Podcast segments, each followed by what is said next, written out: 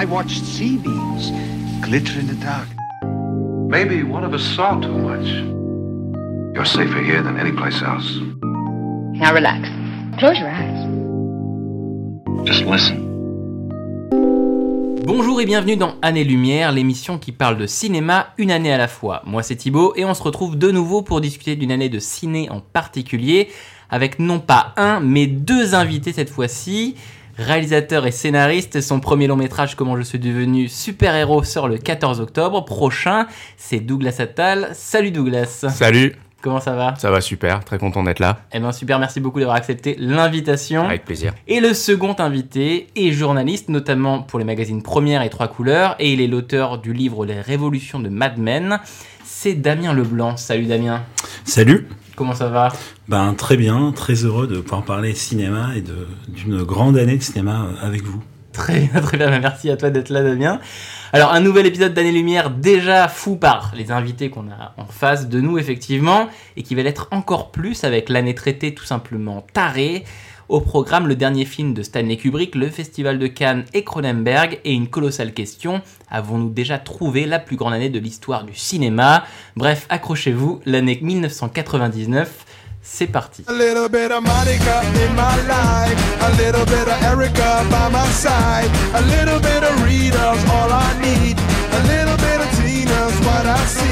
A little bit of Sandra in the sun, a little bit of Mary all night long, a little bit of Jessica, here I am, a little bit of you makes me your man.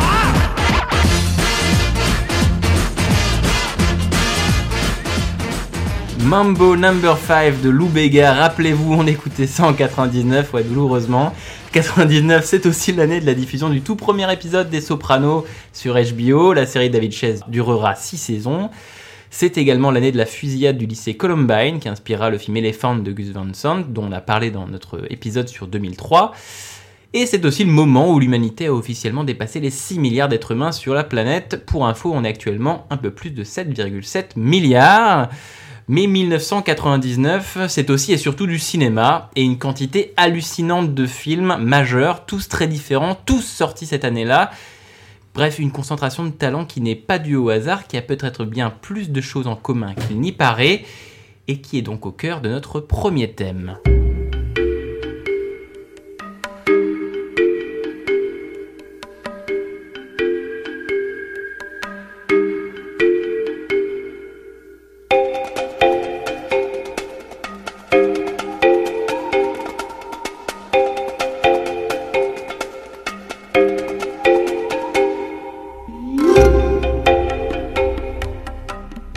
Thomas Newman, compositeur d'American Beauty, c'est ce que vous venez d'entendre, la BO, la bande originale d'American Beauty réalisée par Sam Mendes.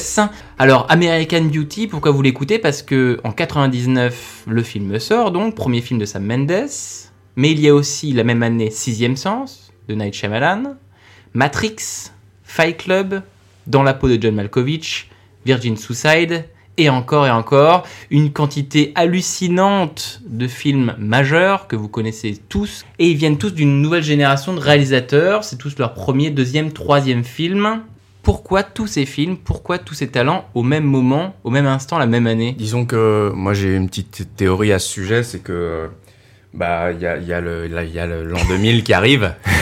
Comment ça? Et euh, et il y a cette peur de, l'an 2000, euh, de- du bug de l'an 2000 euh, qu'aujourd'hui on on, on- on a l'impression que c'est c'est grotesque, mais, euh, mais je pense que c'était une, une vraie, un vrai Ouais. flip à l'époque. Voilà, ce truc de, il y a un truc de fin de fin de millénaire à mon avis qui qui fait que peut-être des réalisateurs se sont dit bah euh, il nous reste euh, pas beaucoup de temps pour euh, pour faire un, un, un film avant euh, avant peut-être une catastrophe ou un truc grave qui va se passer. Donc voilà, on va faire le film, euh, on va faire le des films vraiment euh, radicaux, sans concession et et qui nous représentent euh, vraiment tel qu'on est et voilà, on mettra tout ce qu'on est dans, dans nos films quoi. Ah, c'est intéressant ça comme théorie, moi je, je m'attendais pas du tout à ça, mais c'est une bonne théorie, qu'est-ce que t'en penses Damien? Bah, je suis d'accord parce qu'en fait 99 c'est une année euh, déjà incroyable en elle-même puisque c'est à la fois la fin d'une décennie, la fin d'un siècle, la fin d'un millénaire.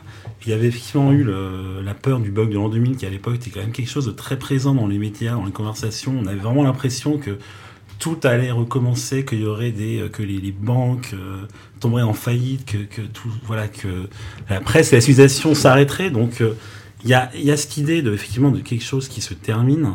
Et euh, surtout, ben, c'est aussi une époque où il y a eu la démocratisation d'Internet. Internet, c'est de plus en plus euh, présent dans la vie quotidienne. Et ça aussi, ça a une influence, je pense, sur la façon de, de consommer les films, la façon de les concevoir, la façon de les promouvoir. Ouais, on Donc, il y en a eu- il y a quelque chose de nouveau, euh, effectivement, cette année-là. Et puis après, effectivement, euh, comme tu disais, au niveau générationnel, c'est vraiment le moment où une nouvelle euh, génération de cinéastes arrive. On parlait plus trop de la notion d'auteur euh, depuis quelques années. C'est dans les années 90, c'est plutôt la, les années des, des acteurs rois en fait. C'était, Ouais. euh, puis c'est Will Smith, c'est Jim Carrey, c'est Ah oui, Julia. Roberts, c'est euh, Tom Hanks. Et donc, on parlait de réalisateur encore, mais il y avait pas, il y avait cette notion d'auteur roi, d'auteur qui a une vision, d'auteur qui a vraiment une, une vision du monde dans ses films, qui avait un peu disparu. Et ça revient petit à petit avec tous les films dont on va parler. Et euh, voilà, c'est vraiment une année assez passionnante pour ça, effectivement. Mine de rien, les, films dont on a cité ben, sont réalisés par Sam Mendes, euh, David Fincher, euh, Spike Jonze, euh, Sofia Coppola, Night Shyamalan, donc que des auteurs qui sont euh, dans le paysage actuel euh, du cinéma ou qui, ben, comme Sam Mendes, sont euh, actuellement aux Oscars ou qui sont régulièrement effectivement cités en, palmarès. hein, parce qu'on n'a pas cité, ben, il y a également Magnolia de Paul Thomas Anderson. Cette année-là, mine de rien, concentre toute une génération de cinéastes qui va faire le paysage cinématographique des années 2000 et 2010. Toi, Douglas, tu m'as dit, parce que c'est toi qui m'as dit, écoute Thibaut, il faut qu'on parle de 99, il faut qu'on parle de cette année folle, parce que tu as effectivement un film comme Sixième Sens. Qu'est-ce que tu entendais par ça, toi? Qu'est-ce que tu trouvais important dans le fait que Sixième Sens remet au centre euh, C'est pas tant euh, l'idée du twist, moi, qui m'intéresse dans Sixième Sens, même si je Ouais. trouve que cette idée est absolument, absolument brillante. C'est plus la manière dont, dont c'est exécuté dans le film et ce qu'il en fait. C'est un outil pour raconter une histoire sur des personnages, sur, euh, sur un homme euh, qui euh, voit, non seulement voit pas qu'il est mort, mais aussi... euh, Spoiler, oh là là, on pardon. Est-ce qu'il y a encore des gens qui n'ont pas vu Sixième Sens? Excellente question. non, mais aussi un, un, un homme en fait qui ne voit pas que que sa femme est fou d'amour pour lui en fait. Et cette, c'est- c'est- c'est- c'est- cette richesse en fait là euh, euh, dans le film, moi qui m'a qui m'a marqué et, et en fait pas tant le, le twist que l'équilibre entre euh, scénario très bien ciselé, haletant, le suspense et le le fond, Euh, les personnages. euh, le, les thèmes abordés, l'idée que voilà, on parle aussi de, de manque de, commu- de communication entre une mère et son fils, entre un homme et sa femme. Voilà, c'est, moi c'est un peu un, un idéal que j'ai de, de film, voilà, de d'équilibre parfait entre film d'auteur et film euh, euh, film euh, Divertissant, divertissant avec et- du suspense et auquel on s'accroche. Et tu Euh, trouves en que tous les, beaucoup de films de 99 ont cette qualité-là de, Ouais, d'avoir être à la fois d'auteur comme on en a parlé et Ouais, aussi ouais, complètement. Tu- complètement. tu- Bah non, effectivement, ouais, sur, sur la question du twist, par exemple, euh, donc Sixième Sens, on a beaucoup parlé pour son, pour son twist final, mais, mais ce qui est intéressant, c'est tout ce qu'il y a autour, parce que c'était pas nouveau euh, le twist final. Il y avait eu Usual Suspect en oui. 95 qui avait fait beaucoup parler de lui pour ça, mais c'était dans le cadre d'un film policier avec des gangsters, d'une enquête, de la manipulation policière, alors que là, euh, on a des films comme Sixième Sens, comme Fight Club, dont le twist final, en fait, n'est pas juste une pirouette, mais en fait, vient alimenter tout le discours sur la crise des personnages. Et Sixième Sens, c'est effectivement une crise euh, de couple. On pense que le personnage a un problème dans son mariage, euh, on comprend pas pourquoi sa femme ne lui parle pas. À la fin, ça s'éclaire. Fight Club, également, euh, on parle beaucoup du twist, mais ce qui est incroyable dans Fight Club, c'est que c'est un film qui, qui montre la, la, la crise d'un d'un homme qui travaille dans un bureau et qui, qui s'invente une, une vie parallèle, qui, qui s'invente un ami imaginaire et qui... Tu racontes American Beauty là? Non, Ah non, Fight tu Club. racontes pas, ouais. excuse-moi. Non, parce que c'est marrant, parce que c'est Bah. des idées qui se retrouvent aussi. La crise d'un mec dans un bureau. Bah, en fait, Fight Club, American Beauty, Sixième Sens, Ouais. on s'en est pas forcément rendu compte tout de suite à l'époque, mais c'est des films extrêmement liés.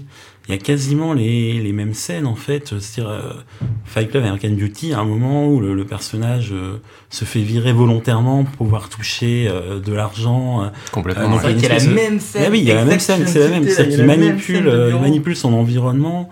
Euh, American Beauty, c'est un film incroyable sur sur les fantasmes, sur le le fait que le personnage de Kevin Spacey, pour échapper à sa vie ordinaire, euh, se, se réfugie un peu dans, dans le monde euh, du, du fantasme. euh, Fa- Fight Club, voilà, moi je trouve que le twist final de Fight Club, il est, il est fantastique parce que le, il arrive en fait 20 minutes avant la fin du film, contrairement à Usual Suspect où il était vraiment à la toute fin. Ah, tout ça, ouais. Et il y a encore, euh, il se passe encore beaucoup de choses derrière. quoi. C'est-à-dire qu'une fois que le personnage se rend compte qu'en fait il, il est fou et que que ce qu'il a vu n'était pas ce qu'il, enfin ce qu'il pensait voir des choses qui, qui ne sont pas avérées vraies, il doit encore régler ça, il doit encore négocier ça. Et c'est euh, voilà un film sur euh, sur la folie moderne en fait, sur euh, sur la l'illusion, sur euh, la, la fin des apparences. Ah, L'illusion, on va en parler. euh. Ouais, Mais c'est un peu la même chose dans Sixième Sens, ouais. C'est- En fait, ce qui, presque, ce qui est le plus intéressant, c'est ce qui arrive après le twist. C'est ce que euh, euh, Bruce Willis dit à sa femme après le twist.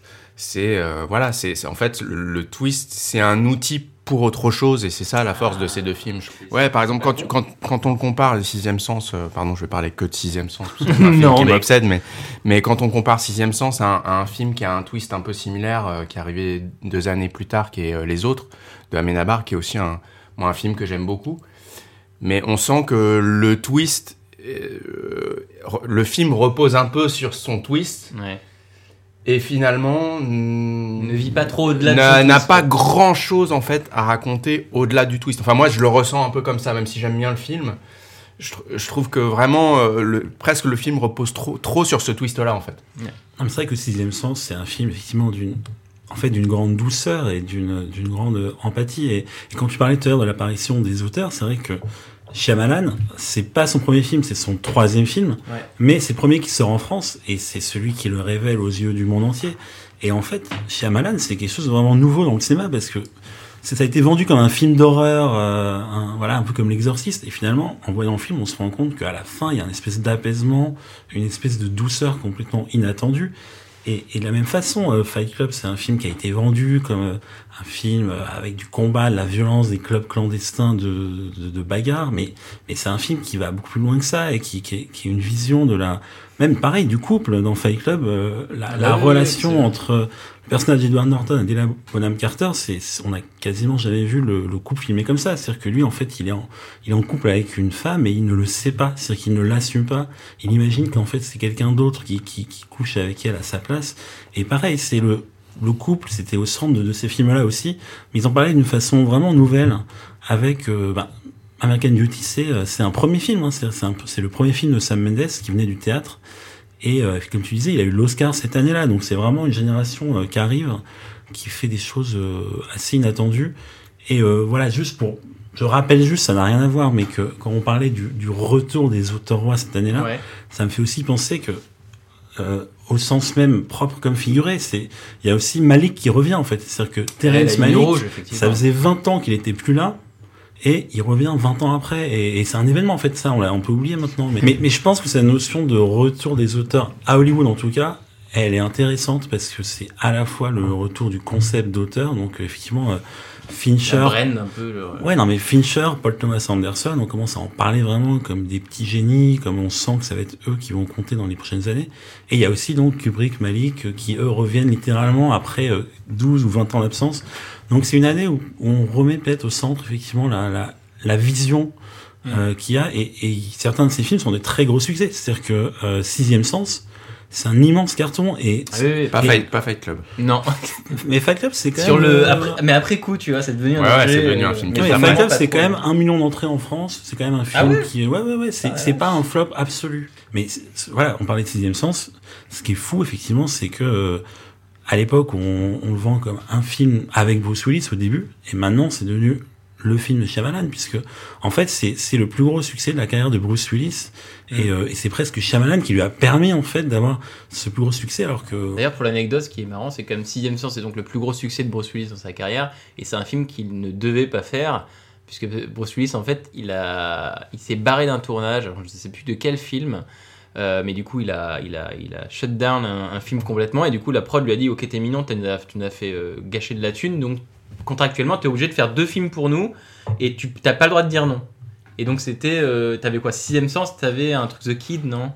Il y avait un truc comme ça. Ah oui, bah, The Kid, pas- ouais. The Kid où il, où il se voit lui-même comme les gosses. Et Sixième Sens, c'était un film qu'il était obligé de faire, imposé, parce que le studio, il, il devait un truc au studio. Ouais, effectivement, Et au final, ça devient Il son le plus fait presque à contre-cœur en Mais fait. ouais. En tout cas, oui, tu parlais de Blair Witch Project, donc on rappelle que c'est euh, un film incroyablement rentable. Ouais, puisque, Blair euh, Witch. c'est un film euh, qui coûte, je crois, 60 000 dollars et qui, qui en rapporte genre 4000 fois plus. C'est-à-dire que c'est- c'est un très très gros carton. Et surtout, effectivement, là, Internet entre en ligne de compte dans l'expérience du, du spectateur parce qu'en fait, euh, le, euh, le projet Blair Witch, c'est euh, donc un faux documentaire. C'est un film qui nous fait croire que ce sont des, des gens qui se filment pendant dans la forêt. Ouais. et, et en fait, la campagne promo du, du film s'est appuyée là-dessus. Elle a fait un faux site internet qui est un espèce de, de faux rapport de police. Au début, ils ont vraiment fait croire, ils ont essayé de faire croire que pendant les premiers mois que que c'était un vrai film qui avait été retrouvé en 94 et que ils ont mis des photos des objets sur le site internet. Ils ont mis un faux témoignage de la prétendue mère de la disparue. C'est-à-dire que vraiment, c'est un des premiers films, ouais, euh, le projet Witch, qui, qui, qui se dit avec Internet, avec ce nouveau rapport au réel, avec ces- ce nouveau concept de représentation que se font les gens, on va, on va vraiment les troubler, leur faire croire que que le faux, le vrai, ça, ça c'est voilà. Et, et Internet a surtout beaucoup aidé le film à faire parler lui et est une des clés de cet énorme succès. Et euh, effectivement, tu parlais de, tous ces films. Il y a cette année-là, il y a Galaxy Quest, il y a, il y a, il. Enfin, il y a beaucoup, beaucoup de films qui parlent de cette, cette espèce d'illusion, de faux vrai, de, de manipulation de spectateurs. Et évidemment, euh, comment ne pas parler de Matrix, euh, qui est, euh, qui est, ouais, quasiment le film phénomène de cette année-là, parce que c'est, euh, c'est un très, très gros succès. Un peu inattendu d'ailleurs, parce que 99, euh, si on se souvient bien, ça devait être l'année de, de la menace fantôme. Donc ça devait être le retour de Star Wars.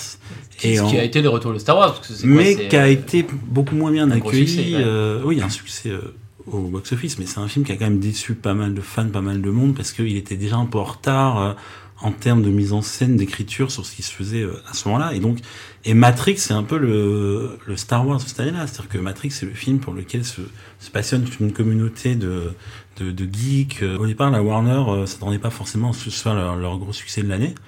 Ils avaient aussi euh, Wild Wild West, les mystères de l'Ouest. Et... Ah, c'est la même année Ouais, c'est la même année. Oh. Wild Wild West devait être leur gros blockbuster à Warner cette année-là, et en fait Matrix l'a totalement supplanté. Et Matrix, il y a complètement cette idée de, euh, fait, le, le monde que vous croyez voir euh, euh, est faux, c'est un simulacre. euh, vo- votre vision vous trompe, vos a priori vous trompent, et en fait il faut savoir regarder au-delà de la réalité. Et c'est très lié à Internet aussi, le, le succès de Matrix, euh, cette idée d'un pirate, euh, une réalité virtuelle. euh, c'est un film qui, qui lui aussi doit son succès en partie au, au fait que Internet commençait à arriver. Et quand on découvrait à l'époque les films, il y avait une espèce de sidération, de pouvoir de, de- des images qui était assez fort aussi parce qu'on n'avait pas, en tout cas à l'époque, les réseaux sociaux, les smartphones, où on avait vu la bande-annonce 50 fois avant, même s'il y avait quand même l'émergence déjà des bandes-annonces Ouais, en ligne. ouais. L'idée, c'est pas d'être dans une nostalgie, de se dire, ah, à l'époque, il n'y avait pas de réseaux sociaux, c'était mieux, mais c'est qu'effectivement, il y avait Une, excitation. bah, dans le cinéma américain, cette année-là, il y a un enthousiasme de la part des créateurs, vraiment. Il y a, et comme tu disais, je pense que c'est soit le bug de l'an 2000 qui est arrivé, soit le fait que c'était la fin d'une décennie. Puis il y a aussi la théorie selon laquelle euh, c'était une époque où euh, les cinéastes étaient encore un peu libres parce que les studios recherchaient encore des des films euh, uniques qui seraient pas des franchises, qui seraient pas des sagas, et que donc les producteurs quelque part avaient plus pour but de dénicher la perle rare, et donc il y avait un plus gros travail d'originalité. Là où peut-être que dans les années d'après, on a on a développé les franchises, les sagas. C'est marrant de dire Mais ça en c'est marrant, 2020, ouais. ouais. De, de- enfin, aujourd'hui, ça nous paraît complètement saugrenu. de- Enfin, en, en- vraiment, en 99, tous ces films-là dont on parle, c'est que des histoires, quasiment, hein, que des histoires Originales. originales, Bah des oui. scénarios originaux, Ouais. pas, pas des adaptations. C'est Ouais. Voilà, des, scénarios originaux. euh, Aujourd'hui, ça nous paraît un peu irréel, surtout dans le cinéma américain. Non, mais c'est vrai que 99, c'est une année où il y a énormément euh, d'expérimentation, énormément narrative. Euh, les boucles temporelles, euh, les films à tiroir, la non-linéarité. tu as parlé euh, de tous ces films. Il y a aussi le, le, le Soderbergh de cette année-là, l'anglais, euh, qui est Qui est, qui est un objet très qui est un chelou. objet très chelou, euh, qui, qui est vraiment un film expérimental. euh, Ouais, de la Bon, mémoire. comme, il, comme, il en, comme il en fait euh, de temps en temps, Soderbergh. Il y a aussi un film euh, qui s'appelle Go euh, de Doug Liman qui, euh, part du principe de changement de point de vue. On suit une histoire du point de vue euh, de trois personnages euh, différents. Donc, il y a un film qui est divisé en, en trois parties.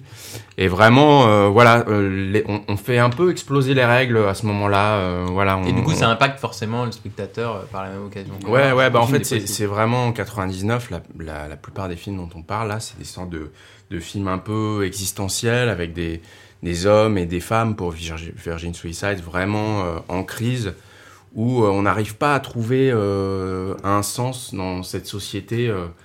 euh, peut-être qui écrase un peu les Mhm. individus. Il y a aussi un, un- un thème qu'on retrouve aussi cette année-là, c'est-à-dire que en fait, être, être soi-même n'est plus suffisant, en fait. Si on si on trouve pas une autre vie, une autre identité, on, notre, vie est, notre vie est trop morne et on est, on est obligé de changer d'identité. Il y a ça dans Matrix, il y a ça dans la peau de John Malkovich.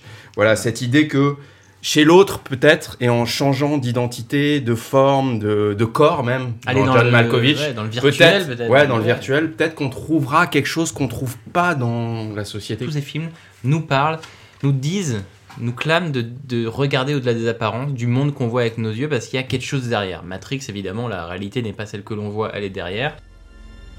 N'essaie pas de tordre la cuillère, car c'est impossible. Tu dois essayer de te concentrer pour faire éclater la vérité. Quelle vérité? La cuillère n'existe pas. La cuillère n'existe pas. Et là, tu sauras que la seule chose qui se plie, ce n'est pas la cuillère, c'est seulement ton reflet. Effectivement, ce n'est pas la cuillère qui va se tordre, mais ça va être nous-mêmes, comme le dit le jeune garçon à Neo dans le film Matrix.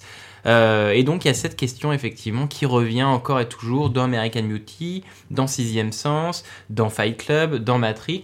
Il faut voir au-delà des apparences, le monde que l'on voit n'est pas celui qui est. Quelque chose qui va être important dans les années 2000, qui est ce dialogue entre monde réel et monde virtuel. Dans Matrix, c'est traité de, directement parce qu'effectivement, il va dans un monde virtuel. On a un petit peu égratigné le sujet un petit peu avant, mais j'ai envie de reposer la question. Pourquoi tous ces thèmes similaires, pourquoi c'est, cette idée similaire, elle est dans tous ces films-là? Pourquoi l'idée de voir au-delà des apparences, elle est tout le temps dans tous les films? Bah, c'est un peu pour moi, c'est un peu une résultante de ce dont on parlait tout à l'heure, c'est-à-dire que l'existence est, est tellement triste et, et- et sinistre qu'il y a un fantasme d'un monde ailleurs où euh, les choses euh, vont être un peu meilleures. Enfin, j'ai l'impression, voilà, que c'est- la suite logique en fait. Le, voilà, l'idée que euh, derrière les apparences, derrière ce qu'on voit, il y a quelque chose de meilleur et en fait, il c'est presque on n'a pas le choix parce que on perd toute, toute espérance si on se dit pas qu'il y a quelque chose derrière, derrière le miroir qui est un peu mieux que la société dans laquelle on Il évolue. y a aussi une autre lecture qui est attention à ce que vous voyez, parce que au-delà de ce que vous voyez, il y a derrière des choses qui sont peut-être pas effectivement aussi sympas à voir. American Beauty, c'est le cas, ça en parle. Et il y a un autre film dont on va parler après qui en parle exactement, Ice White Shot. L'extrait euh, There is no There is spoon. no spoon, il n'y a pas de cuillère, et il est assez euh, parlant parce qu'en fait, on pourrait quasiment appliquer cette phrase à tous les films dont on parle. Il y a toujours euh, un ou plusieurs moments où il y a ça en fait. C'est-à-dire que euh, donc Matrix, c'est il n'y a pas de cuillère, donc cette fameuse scène. Euh, Fight Club, c'est il n'y a pas de Tyler. C'est-à-dire qu'à la fin, on, le héros apprend qu'en fait Tyler Durden n'existe pas. Il doit remettre en perspective tout ce qui s'est passé jusque-là. Spoiler. Parce que, encore une fois, un spoiler. non, mais c'est vraiment un moment très important dans le film où voilà, on lui dit, mais en fait, je n'existe pas, donc débrouille-toi tout seul, et ce sera peut-être mieux, ce sera peut-être moins bien, mais débrouille-toi sans moi. Il y a ça, évidemment, euh, dans euh, Sixième Sens. Euh, C'est-à-dire qu'en fait, voilà, il n'y a pas euh, de problème de couple, il n'y a pas de docteur, il est mort, enfin, voilà, le personnage de Bruce Willis. Et même, si on creuse vraiment, vraiment plus loin, c'est même dans American Beauty. C'est-à-dire que dans American Beauty, il sur cette idée de se faire tromper par ce qu'on voit, il y a notamment la scène où le, le père du voisin d'en face Bien sûr, ouais. imagine, il croit qu'il y a une relation sexuelle entre Kevin Spacey, donc le héros de American Beauty, et euh, Son donc euh, fils. voilà, et euh, le, le Une fils relation homosexuelle, de- du coup. Voilà. En fait, il y a une scène où il les voit comme ça et, et c'est, travers la euh, fenêtre. à travers la fenêtre, et donc il est trompé par ce qu'il voit. Il pense qu'il y a une relation sexuelle entre les deux, alors qu'en fait ils sont en train de fumer des joints. euh, et ça, c'est assez bien fait en termes de mise en scène. Et donc cette idée de, du fait que, que no- notre vision nous trompe et qu'il y a quelque chose derrière, elle est centrale. Et effectivement, euh, on n'est pas persuadé que ça donne des choses meilleures. C'est-à-dire que dans, dans certains cas, c'est une libération, notamment dans Matrix. À Matrix, à la fin, le héros est totalement libéré. Ouais. Euh, le film se termine sur Wake Up, Ouais. qui est quand même euh, une l'appel au réveil. hein. assez- Bah, non, mais c'est quasiment un manifeste politique, Matrix. hein. Réveillez-vous, euh, quoi, les- réveillez-vous les masses, quoi. euh, arrêtez de, de vous faire avoir. euh, D'ailleurs, c'est- l'un des rares films politiques, je trouve, de, de l'année 99 qui n'en est pas vraiment euh, Ouvertement, hein, euh, gorgé. Enfin, il n'y a pas beaucoup de films euh, po- po- politiques en 99, quoi. C'est l'un des seuls qui a une résonance politique, je trouve, sur euh, aussi l'idée de, de capitalisme, en fait. Je trouve que voilà, ces, ces, ces machines-là aussi euh, qui écrasent un peu euh, nous, peuvent nous faire penser à, à, à l'idée du, du, du capitalisme. Mais, euh, mais y a, en fait, c'est- intéressant aussi de voir que peut-être ce qui fait que cette année-là est exceptionnelle, c'est que les films sont pas tant politisés ça. En fait, c'est ils sont ils, vont plus loin les films, ils sont plus universels que Ouais, ça. ouais. Ils s'arrêtent pas à la simple lecture politique. Ils, sont euh, et- enfin il y a une il y a une lecture euh, de ces films-là qu'on peut faire plus large et qui, Concerne qui, tout le qui monde. concerne tout le monde et qui qui s'arrête pas à des lectures euh, théoriques politiques. Moi, j'ai, moi, j'ai une, une théorie, euh, parce que ces questions de oui, fin de cycle, euh, critique de la société, nous, enfin, dans l'année lumière, à force de faire des années, on se rend compte que ben, un peu toutes les années sont un petit peu des années de fin de cycle entre guillemets. Il y a toujours l'année est toujours un peu gorgée de gens qui veulent casser ce qui est établi et il y a toujours des, petites nouvelles générations qui arrivent et qui proposent d'autres choses. Arrive à un moment donné où il y a un, cycle, la fin d'un cycle simplement, qui un cycle qui dure 25 ans où tu as une nouvelle génération qui s'installe, qui vit, et du coup tu as une autre génération qui arrive et qui se dit bah, en fait celle d'avant elle était nulle, donc elle casse tout. Sauf que ce cycle-là, qui est tout à fait naturel, je pense, dans le processus d'une société et de l'art en général et du cinéma en particulier, rencontre en même temps euh, toutes ces problématiques de fin de millénaire, de 99, etc. Ce qui est dire le rapport à la technologie, le rapport à l'univers virtuel, le rapport à la réalité, etc. Donc ce- cette idée de cycle très normale rencontre plein de thématiques qui sont nouvelles et ça crée du coup plein de films atypiques comme Matrix, comme Fight Club, etc. Non, parce qu'en fait, on dit que les films de 99 cassent tout, cassent les règles, réinventent tout. Mais tu vois quand même un peu que c'est des réalisateurs qui ont grandi un peu avec les films euh, qui, à leur époque, comme tu disais, cassaient, toujours. cassaient leurs règles dans les années 70. Bah il, y a oui. du, il y a du MASH dans le, Les Rois du désert de, de David O. Russell. euh, il y a euh, du Network dans, dans Magnolia de Paul Thomas Anderson. Enfin voilà, il y a, il y a aussi un peu de l'exorcisme dans Sixième Sens. Quand même, ces, ces, ces réalisateurs-là, ils, ils- on sent qu'ils sont, ils sont, enfin, ils partent pas non plus de Ah, nulle ça que part. Ça, j'adore, ça n'existe pas. c'est vraiment, euh, tu sens qu'ils sont nés, euh, leur cinéphilie est née à cette période-là, quoi. Ah, C'est surtout que ouais, les, les années 70, euh, aux États-Unis en tout cas, c'est une grande décennie complotiste. Il y a plein de films sur la paranoïa. Il y a plein de films sur. Là aussi, c'était la, la fin du- d'une illusion, la, la fin d'un rêve. Euh, tout ce qui, tous les films un peu post-mort de Kennedy. Donc vraiment, les années 70, on, on- on peut voir euh, tous les films de, de Sidney Pollack, euh, voilà, les, les, les Trois jours du Condor. Trois jours du Condor. euh, C'était déjà une décennie un peu avec ces films paranoïaques de manipulation, Déjà, de complot. déjà, ouais. Donc les années 90 reprennent beaucoup ça. Et même ça a commencé un peu avant, parce que même l'année d'avant, il y a des films comme The Truman Show, euh, Dark City. Donc, donc le complot, euh, même The Game de Fincher, mais le, le complot, la manipulation de- d'une espèce de de- d'autorité dont il faut se méfier, euh, euh, ça existait déjà dans les années 70. Mais ce Aux qui est nouveau aux C'est États-Unis, une vrai. question très américaine. mais ce qui est nouveau, je pense, en 99, c'est que ça arrive à un moment où, effectivement, au niveau technologique, il y a Internet qui arrive et il n'y a pas du tout le même environnement médiatique. Et je pense justement que 99, c'est aussi le début de quelque chose, en fait. C'est-à-dire que c'est, en fait, c'est des films qui, même au niveau des thématiques, euh, sont en train de, semer une petite graine qui va, qui va prendre après. Et ça, pour le coup, c'est ce que m'avait expliqué euh, dans un article que j'avais fait sur 99. Euh, donc, Rafik Joumi, qui est un critique de, cinéma, il m'avait dit, mais en fait, la plupart des films de 99, c'est un peu la naissance du scepticisme qui va devenir après quelque chose sur Internet, sur les forums de discussion. Ça, le côté remise en cause de la théorie officielle, c'est quelque chose qui, naît un peu avec Matrix et avec tous ces films sur euh, l'illusion, la manipulation. Et il y a une opinion publique qui a été peut-être plus critique, qui a été plus euh, alerte en tout cas face aux possibles manipulations. Et en tout cas, ça a donné lieu à euh, soit des théories du complot, soit des, analyses plus exigeantes. Et donc, en tout cas, ce qui se passe cette année-là, en 99, dans, les films, c'est quelque chose qui va peut-être influencer un tout petit peu le, voilà, l'opinion publique après, qui, euh, qui va être un peu plus dans la suspicion, en fait. Et on a l'impression presque que ces films-là, ils sont déjà en train de dire, voilà, les, les années 90, les idéaux, euh, peut-être qu'on avait, ils- ils- tout ça, ça va s'écrouler et Après, c'est la merde. et, et- et non, et à la limite, c'est peut-être mieux en fait. Enfin, débrouillez-vous, c'est-à-dire que voilà, la fin de ces films-là, comme on dit, euh, c'est le- les personnages qui prennent conscience que euh, Euh, que- pessimisme que- social. Ouais, non, mais que derrière euh, l'apparence, derrière la, la façade, hein, derrière le, le vernis, en fait, il y a autre chose. Et au moins, une fois qu'on est conscient qu'il y a cette autre chose, on peut enfin se réveiller et on peut enfin affronter son destin. Et ça, c'est peut-être la différence avec les années 70. Les années 70, elles sont vraiment désenchantées. C'est-à-dire que les films complotistes des années 70 euh, disent que voilà, il y a plus d'espoir, le gouvernement est trop fort, euh, on est tout seul, le, le journaliste idéaliste qui se bat tout seul contre le gouvernement, il a aucune chance. Alors que c'est peut-être plus collectif 99 parce que grâce à Internet, bah, Matrix, Matrix, c'est un appel quasiment à la, à la À la révolte collective. connectez-vous les uns aux autres grâce aux outils technologiques, soyez Pour ensemble. conclure ce premier thème, j'ai envie de dire que c'est mine de rien, c'est peut-être pour ça aussi que ces films-là qu'on cite tous, qui sont connus de tous, ils perdurent. Ils perdurent dans l'esprit de tous. Matrix, tout- tous ces films-là sont cultes. Et pourquoi? Parce que ben ils ont parlé aux gens, comme tu disais, ils sont ils ont arrivé à un niveau universel où ils parlaient aux gens. Et ils restent après 20 ans des références cultes parce que ben simplement, ouais, effectivement, ils, ils touchent à quelque chose de très intime en nous qui est euh, peut-être ce sentiment de révolte et ce sentiment de se dire, ah bah tiens, je suis pas tout seul et, et où je me sens peut-être pas bien dans l'univers dans lequel je suis, il y a peut-être autre chose, quelque Ouais. chose au-delà. Bon, après un thème euh, qui se conclut sur une note de pessimisme, je propose un autre thème, un second thème, plus joyeux peut-être.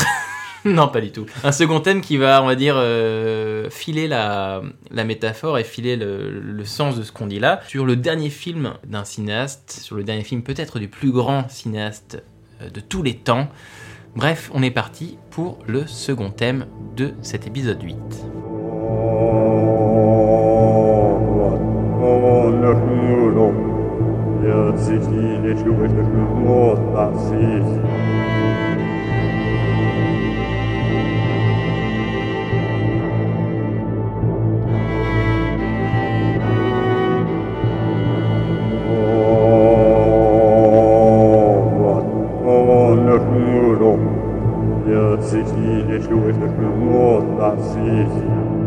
Une musique qui tout de suite met dans une ambiance particulière, euh, qui est sur la bande originale d'un film qui va être le cœur de notre second thème, un film qui est le dernier de son cinéaste Stanley Kubrick, puisque ce film c'est Eyes Wide Shut. Eyes Wide Shut, Tom Cruise, Nicole Kidman, Stanley Kubrick. Alors, pour ceux qui n'auraient pas vu Eyes Wide Shut, c'est l'histoire de Bill et Alice Harford, euh, qui sont un couple bien sous tout rapport et qui vivent assez aisés avec leur fille. Et un soir, Alice, jouée par Nicole Kidman, avoue à Bill, Tom Cruise, avoir eu envie de le tromper. Ce petit événement, euh, on va dire, euh, domestique, envoie Bill dans une nuit d'errance qui va l'amener à découvrir l'existence d'une société secrète aux ramifications mystérieuses. C'est un film qui est adapté du récit La Nouvelle Rêvée d'Arthur Schnitzler, publié en 1926. Euh, et pour un peu de contexte, Schnitzler, c'est un écrivain donc et aussi un médecin, puisque c'est quelqu'un qui va teinter, on va dire, tout son, tous ses bouquins et toute son œuvre euh, de psychanalyse, de l'idée du rêve, du double, etc. etc. Euh, et Eyes Wide Shut là-dedans est donc le 13e et dernier film de Stanley Kubrick qui se tourne de novembre 96 à juin 98 et Kubrick meurt le 7 mars 1999 d'une crise cardiaque à 70 ans. Kubrick meurt quelques jours après avoir montré le premier montage qui est euh, quasiment final, en tout cas juste pour que la Warner effectivement et les stars euh, voient à quoi ça ressemble. Et donc il meurt euh, trois jours après, le 7 mars 99, chez lui en Angleterre. Est-ce que vous vous souvenez de la première fois où vous avez vu Eyes Wide Shut? Euh, oui, moi je m'en souviens, c'était au cinéma. Euh, Oh mon Dieu. Car j'avais le droit de le voir, euh, vu mon âge à l'époque. Non, mais, mais- sinon, alors j'étais lycéen, j'ai dû le voir le samedi de la sortie. Donc t'as découvert Eyes Wide Shut au cinéma en salle. Oui, et, euh, et en fait, euh, c'est vrai qu'il y avait une ambiance assez étrange parce que euh, je crois que bah, la salle était pleine, hein, c'était le premier samedi euh, dans une grande ville euh, qui, est, Paris. euh, donc, mais je sentais que les gens étaient un peu désarçonnés, hein, peut-être un peu déçus. C'était un public, il y avait des adultes, il y avait aussi des gens plus jeunes. Et à l'époque, on pensait vraiment que ça serait une sorte de thriller érotique parce que c'était un genre quand même très à la mode dans les années 90. Il y avait eu beaucoup de films, Basic Instinct euh, et, et beaucoup d'autres. Donc, Il avait un peu été vendu comme un thriller érotique, un film sulfureux où il y aurait beaucoup de, de sexe, de, de scènes torrides entre Tom Cruise et Nicole Kidman. Et puis c'est pas exactement ça qu'on a vu. C'est un film. La première fois qu'on le voit, on peut le trouver un petit peu lent. On peut trouver que qu'il se passe pas grand chose à première vue d'incroyable. Donc voilà, je, je sentais les gens euh, trouver ça un peu long, un peu lent, mais en même temps ils étaient happés. On sentait que Et toi, tu te souviens de ton sentiment en sortant ou ta première impression? T'en souviens ou pas Évidemment, j'avais été très marqué par la scène de, de l'orgie, mais, mais, mais pas pour euh, le côté sexuel, pour l'espèce d'ambiance qu'il y a à ce moment-là, de trucs complètement mystiques. euh, Avec cette musique qu'on a entendue, du coup. Voilà, euh, Tom Cruise qui erre dans cette euh, dans cette soirée euh, masquée, on sait pas trop ce qu'il vient vraiment chercher. Voilà, moi je me souviens de ça en fait. Je comprenais pas vraiment à l'époque en tant qu'adolescent ce que Tom Cruise cherchait dans ce film, pourquoi il faisait Ah tout oui. ça. Et puis évidemment, euh, au fil des années, en le revoyant, en en discutant, euh, c'est un film complètement incroyable euh, qui a, qui a des, beaucoup de niveaux de lecture. Effectivement, je pense que ce qui est assez original aussi, c'est ça, c'est le fait que le euh, Kubrick meurt et le film sort quatre mois après. Et ça, c'est quand même extrêmement rare dans l'histoire du cinéma. En plus, encore une fois, c'est vraiment, il meurt avec le siècle, quoi, parce que Kubrick meurt en 99, qui est la dernière année euh, du siècle et du millénaire, donc c'est comme s'il avait un peu choisi le moment de partir. Enfin, en tout cas, apparemment, il est mort d'épuisement vraiment euh, sur ce film. Kubrick, la même année, il meurt et il laisse ce film euh, mystérieux dont effectivement on ne sait pas tout à fait si c'est la version finale ou pas. Et euh, mais c'est un film fascinant. Et toi, Douglas, tu te souviens de la première fois que tu as vu Eyes Wide Shut ou Moi, je m'en souviens du- vaguement. Je l'ai pas vu en salle. Je l'ai vu assez tard, je pense. Je m'en souviens vaguement, mais je suis un peu comme toi, Damien. Moi, j'étais un peu sceptique après l'avoir vu la première fois.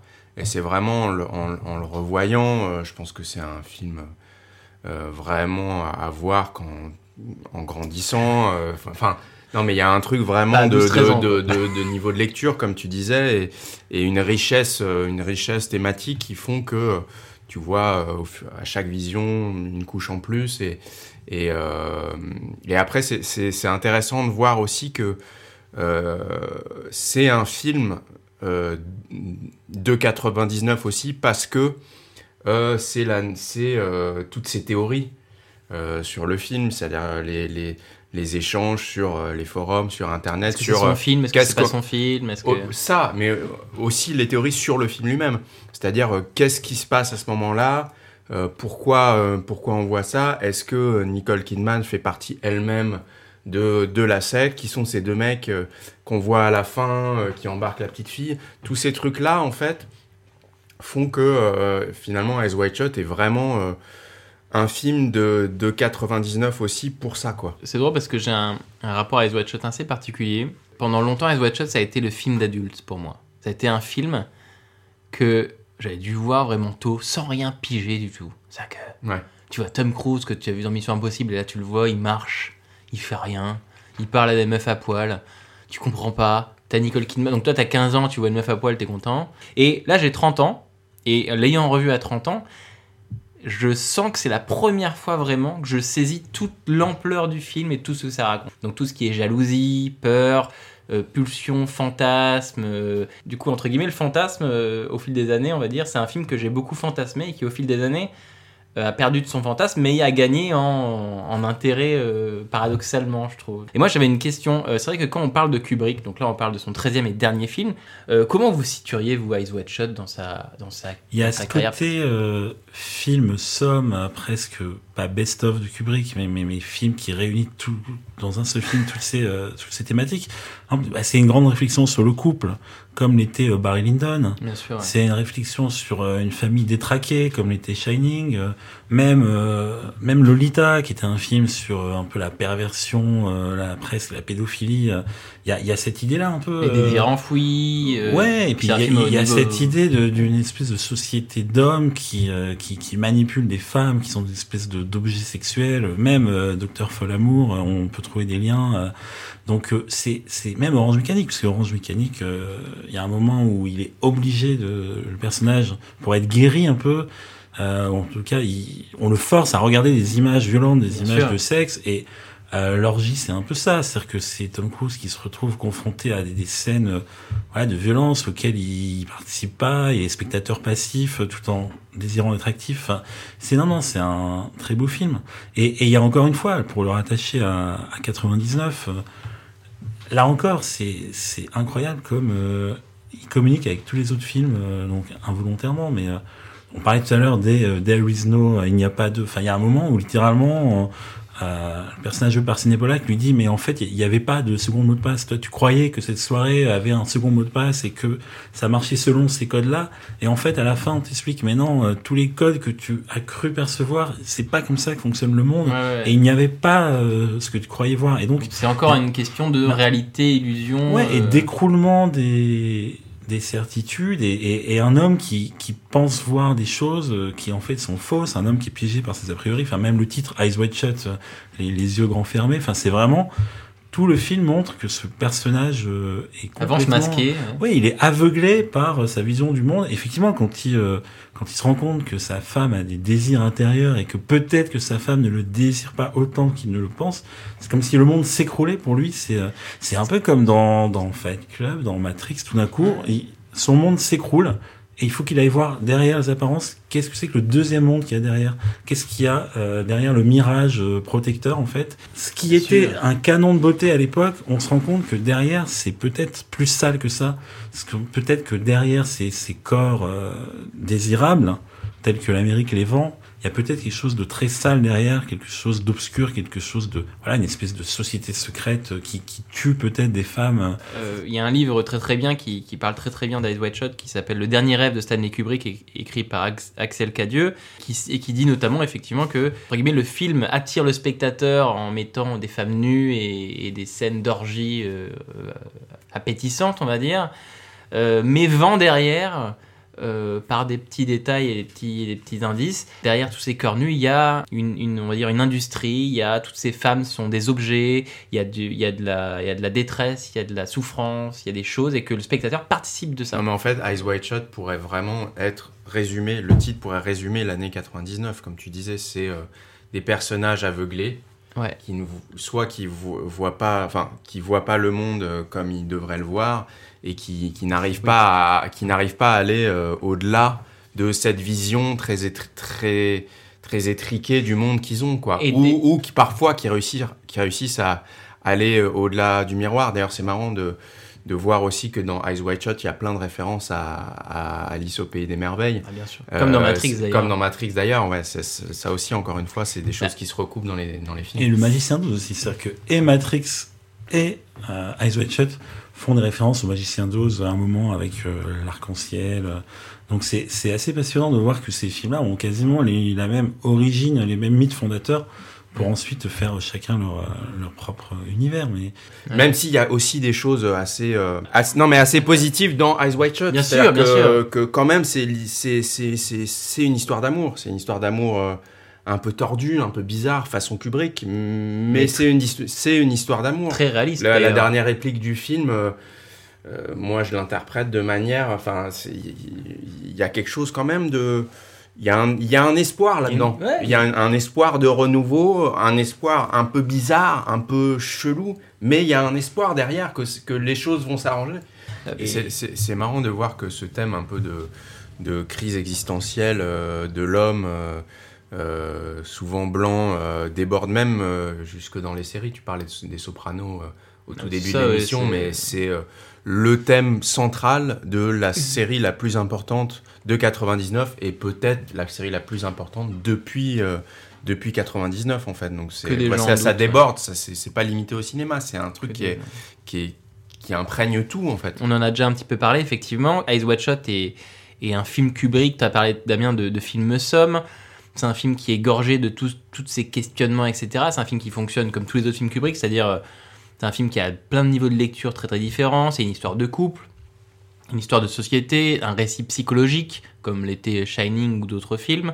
Euh, c'est un film qui est donc tourné en Grande-Bretagne, mais qui reconstruit euh, le New York un peu fantasmé de Stanley Kubrick, parce que Stanley Kubrick, rappelons-le, est un cinéaste américain qui s'est exilé très très tôt dans les années 60 en Grande-Bretagne pour gagner une sorte de liberté euh, de, fabrication, euh, pour se séparer, on va dire, de, de, la mainmise des studios américains. Et il a gagné cette liberté-là, puisqu'on lui a laissé faire ses films en Grande-Bretagne. Et donc, en Grande-Bretagne, il tourne à Eyes Wide Shut et il reconstruit New York Pourtant, le New York qu'on voit dans le film, c'est une sorte effectivement d'un mélange d'un New York des années 90 et en même temps des shops et de costumes et de commerce qui n'existent plus puisqu'ils ont été amenés euh, directement de, de l'esprit de Kubrick qui a dit je veux tel échoppe avec tel nom, euh, tel écriteau à cet endroit-là. Donc on dirait effectivement ben, que cette, euh, ben, que ce, film-là est un film, on va dire, euh, comme dirait Axel Caddieu dans son bouquin, une sorte de rêve fantasmé de, Stanley Kubrick. Et en plus, qui parle de quelque chose d'intéressant, puisque qui parle de ces sociétés secrètes dont on a parlé depuis le début.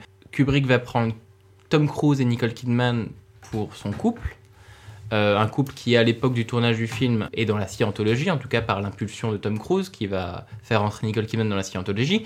Et comment ne pas penser White Shot parle un petit peu de ces sociétés secrètes et parle un petit peu de la, de la scientologie.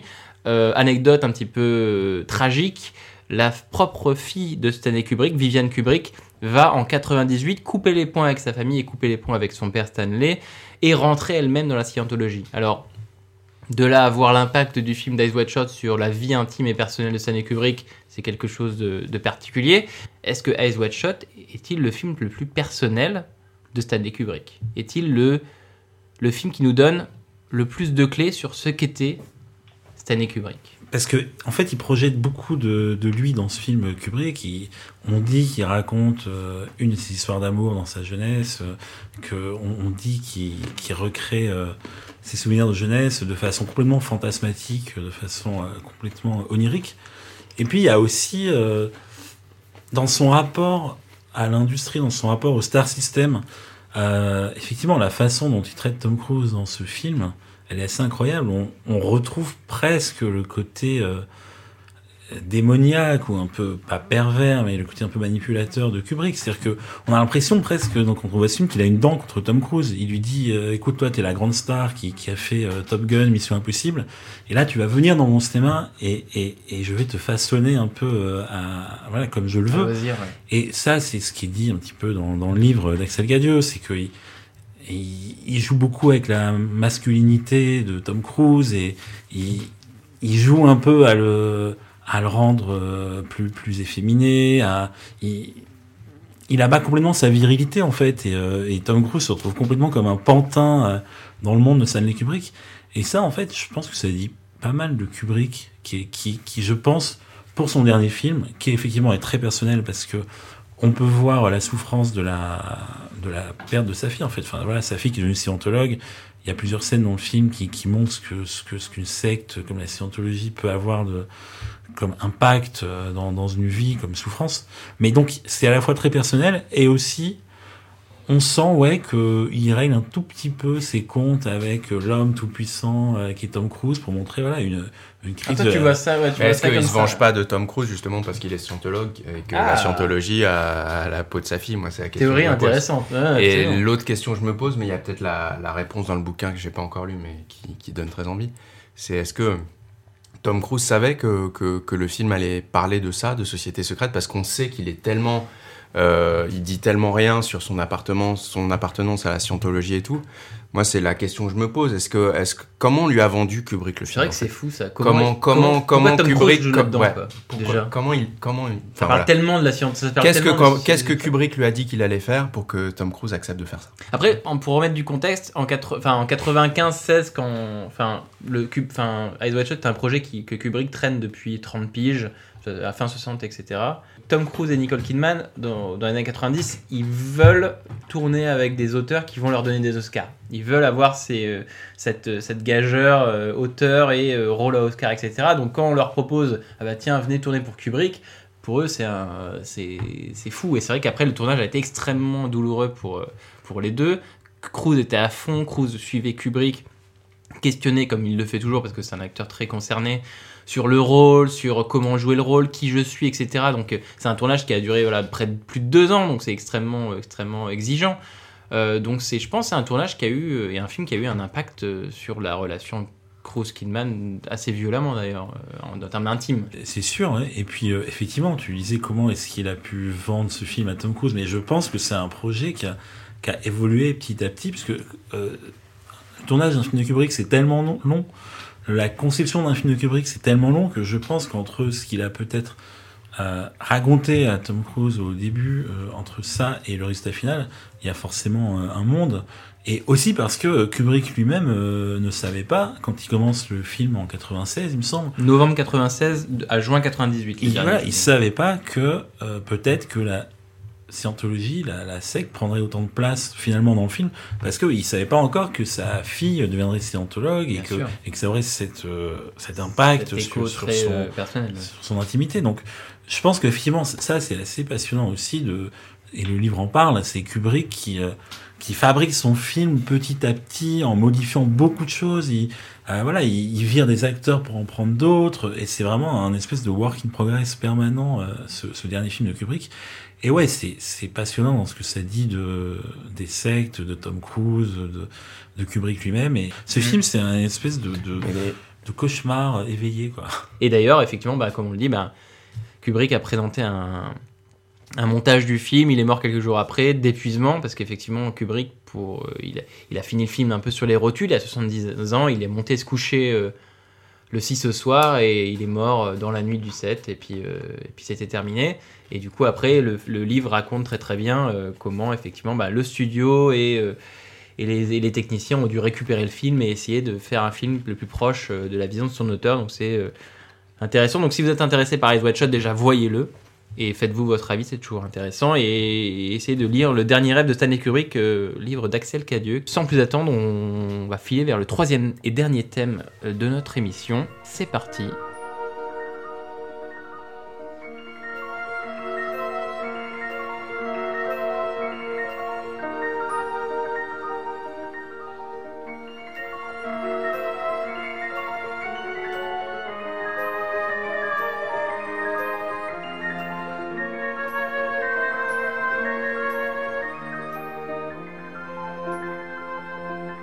Pour ce troisième thème, on a décidé tous ensemble de s'attarder sur euh, une partie de cinéma, un territoire de cinéma dans lequel on n'a pas tellement l'habitude de, s'aventurer dans Année-Lumière, qui va être à la fois un événement et aussi une personnalité. La personnalité en question, c'est David Cronenberg, puisqu'en 99, David Cronenberg, euh, réalisateur donc de La Mouche, de Scanners, etc., etc., va sortir un film extrêmement important, Existence, qui est donc un film également qui traite des questions de rêve, réalité, de réel, de jeu, qui est donc la grande thématique de 99. Et Cronenberg, en plus de sortir Existence euh, dans la lignée de cette thématique-là, va être le président du 52e Festival de Cannes, qui se tient du 12 au 23 mai 99. Donc le Festival de Cannes, le plus grand festival de cinéma du monde. Président d'un jury composé notamment de Jeff Goldblum, de Dominique Blanc, de George Miller, d'André Téchiné ou d'Yasmina Reza et un jury qui va donner à l'unanimité la Palme d'Or à Rosetta des Frères Dardenne, qui va donner entre autres quelques prix, notamment d'interprétation à Émilie Dequesne, le Grand Prix à l'Humanité de Bruno Dumont, le prix de la mise en scène à Tout sur ma mère de Pedro Almodovar, parmi une compétition qui est composée euh, notamment d'un film de Jim Jarmusch, Ghost Dog, de l'été de Kikujiro, euh, de Kitano, une histoire vraie de David Lynch ou de, encore de Paula X de Léos Carax. Et Damien, ouais, quand, tu, quand on a évoqué l'idée de, de, de dire, bah tiens, Festival de Cannes 99, euh, tu m'as dit, c'est en plus, c'est une compétition euh, et c'est un festival qui, cette année-là, est particulièrement punk. Pourquoi tu m'as dit ça? Non, non, en tout cas, le, le palmarès que, que choisit en fait Cronenberg et son jury, lui, est, a été considéré comme complètement radical. D'ailleurs, il faut relire les articles de l'époque. C'est, euh, il y a beaucoup de critiques contre ce palmarès de Cronenberg. Radical dans le sens euh, qui ne plaît à personne. Oui, enfin, ça a plu à quelques personnes, mais disons que il a fait un, un vrai geste qui est que, en fait, il, déjà, il fait un palmarès 100% européen. Il donne que des prix à des films européens, donc alors qu'il y avait quand même David Lynch, Jim Jarmusch, Takeshi Kitano cette année-là. Et surtout, il, il semble prendre parti euh, presque exagérément pour le cinéma réaliste, c'est-à-dire que les frères Dardenne, euh, personne s'attendait à ce qu'il y ait la Palme d'Or. C'est, c'est du Oui, donc c'est cinéma. Rosetta, c'est Palme d'Or plus prix d'interprétation pour Émilie Dequesne. Après Grand Prix l'Humanité de Bruno Dumont, donc film français, plus interprétation féminine ex aequo avec Dequesne et interprétation masculine également. Donc l'Humanité de Bruno Dumont, pareil, trois prix. Bah, Donc, non, européen mais- comme tu disais. Ouais. Ben non, mais ce qui est intéressant, c'est alors déjà euh, cette année-là, euh, tout le monde pensait que ce serait peut-être Almodovar qui aurait la Palme d'Or. Cronenberg ne lui donne pas et la donne donc à des films euh, francophones, euh, naturalistes, euh, réalistes. Et Almodovar n'aura jamais de Palme d'Or. Et il y a encore des gens 20 ans après qui disent mais la Palme d'Or, ça aurait dû être pour Tout sur ma mère, ça aurait dû être la, la Palme d'Or d'Almodovar, le pauvre, toute sa Non, vie. euh, non, mais c'est comme si Cronenberg avait, dit à Almodovar, maintenant tu n'auras jamais de Palme d'Or. euh, euh, Mais moi, pourquoi, moi, ce, je pas. pourquoi ce, Mais- ce- ce palmarès si naturaliste quand tu regardes le cinéma de Cronenberg, tu peux te dire bon, euh, l'humanité de Bruno Dumont, Cronenberg, euh, Mais est-ce il y que pas tellement de c'est un quoi. choix pour le naturalisme ou est-ce que c'est un refus euh, d'une autre partie de la sélection qui mise peut-être un peu plus sur, euh, sur de la style, poésie, des choses, ouais. sur de la poésie, que ce soit une histoire vraie de Lynch, que ce soit euh, Kikujiro Ghost, euh, aussi, Ghost Dog, Ghost le Dog. Kitano, Kikujiro. En fait, est-ce que c'est euh, est-ce Ah. que c'est vraiment un choix du naturalisme ou est-ce que euh, peut-être euh, qu'il a son goût un peu pour euh, des choses un peu plus noires, euh, Réel peut-être. ré- sorte de réelles. réalité. Oh, tu veux, on revient Voilà, sur euh, la thématique 99. Voilà, est-ce que ce, ce, ce, ce, ce petit optimisme qu'il y a dans ces films-là, euh, euh, c'est cette petite poésie gentillette, est-ce qu'il la réfute pas totalement en fait Et est-ce que c'est pas ça Cronenberg en fait? Non, mais c'est ça qui est, qui est passionnant, c'est qu'en fait, euh, on a l'impression qu'il fait le choix du réalisme dans, dans ce palmarès, et en fait, ça, ça parcourt totalement le film qui sort cette année-là, qui est Existence, Qui où- pose la question aussi. où- il y a carrément euh, un clan qui est le clan des réalistes contre le, le clan de, des anti-réalistes. Mm. Donc en fait, et d'ailleurs dans les interviews sur Existence qui, qui fait quelques mois avant Cannes, du coup, parce que Existence est sorti juste avant Cannes, euh, il parle de cette question de réalisme. Il dit, mais en fait, euh, moi, Existence, c'est un film sur le virtuel, sur le jeu vidéo, mais, mais, mais je refuse qu'on dise que je fais pas du cinéma réaliste parce que moi, moi, j'ai, suis- enfin voilà, il y a un moment, il dit dans une interview, mais moi, je suis, je suis aussi réaliste que, que Mike League euh, ou que Ken Loach. euh, Ouais. euh, parce que la réalité, la notion de réalité est relative. Tout est relatif en fait, le, le corps, le langage. Et donc, on a l'impression qu'il est tellement obsédé dans Existence par l'idée de réalité. Est-ce qu'il faut faire triompher la réalité contre le virtuel que, en tant que président du jury, il va faire un geste complètement radical qui est de ne récompenser que des films euh, qui sont en tout cas ouais dans, dans un- une crudité naturaliste et euh, il y a notamment ben, Da- David Lynch qui fait quand même un film qui est aussi euh, un film assez simple. C'est une histoire vraie. C'est son film quasiment le moins le moins barré le moins fou. Le moins lynchien, et- mais- oui et il lui dit non quand même. C'est-à-dire que Peut-être qu'il lui dit non justement parce que euh, parce que il fait peut-être le, le film euh, que, que le moins lynchien justement et que à mon avis Cronenberg et Lynch il y a des il y a des ponts il y a des points communs. Mais j'imagine bien Cronenberg est très déçu de voir Lynch euh, presque se, se, se, se vendre un peu euh, pour euh, Bah, de, un venant de truc- deux cinéastes qui, ouais, qui de- triturent le body horror en général, ça peut, se ça peut être presque s'abaisser à faire un film euh, comme ça un peu gentillet euh, ouais, conventionnel pour fable. Disney. Enfin Ah, voilà c'est mais tout comme trois ans après euh, ce sera l'inverse ce sera David Lynch président du jury Cronenberg en compétition pour euh, Spider et aucun prix pour Cronenberg. Donc peut-être qu'entre ces deux David, euh, il y a une petite euh, rivalité aussi. Mais en tout cas, voilà, ce, ce festival de Cannes, il, il est quand même intéressant parce que ça a surpris beaucoup de monde. Et surtout, je pense que c'est intimement lié à la vision du, du cinéma qu'a qu'a Cronenberg. Il, voilà, on va reparler d'Existence et de, de sa filmographie. Mais euh, il est complètement travaillé par cette question de... est-ce que le cinéma est là pour euh, pour montrer la réalité du corps ou pas euh, Quels sont les, les par quels outils on passe pour pour exprimer le, le réel. Et en tout cas, certains ont dit aussi que si Cronenberg avait fait ce euh, palmarès si euh, radical, c'est parce que c'était un peu une réaction contre euh, le strass et les paillettes qu'il y avait à Cannes, qu'il en avait un peu marre, que voilà que pendant 15 jours c'était euh, les photos, la montée des marches, Ouais. les, les vedettes, les smokings, et qu'il a dit bah écoutez là on est dans le temple un peu de, de l'illusion du simulacre euh, avec tous ces beaux smokings, ces belles robes. Donc moi je vais revenir à la réalité euh, en montrant que c'est aussi des films très euh, très réalistes qui sont montrés au milieu de, de ce décor canois. C'est voilà. clairement aussi ce qu'il dit dans Existence. Hein. C'est euh, t'as, ce fameux speech de, de, de, de, de Jude Law euh, euh, qui est donc dans le film, dans un jeu vidéo. Je déteste cet endroit. Je ne sais pas ce qui nous arrive.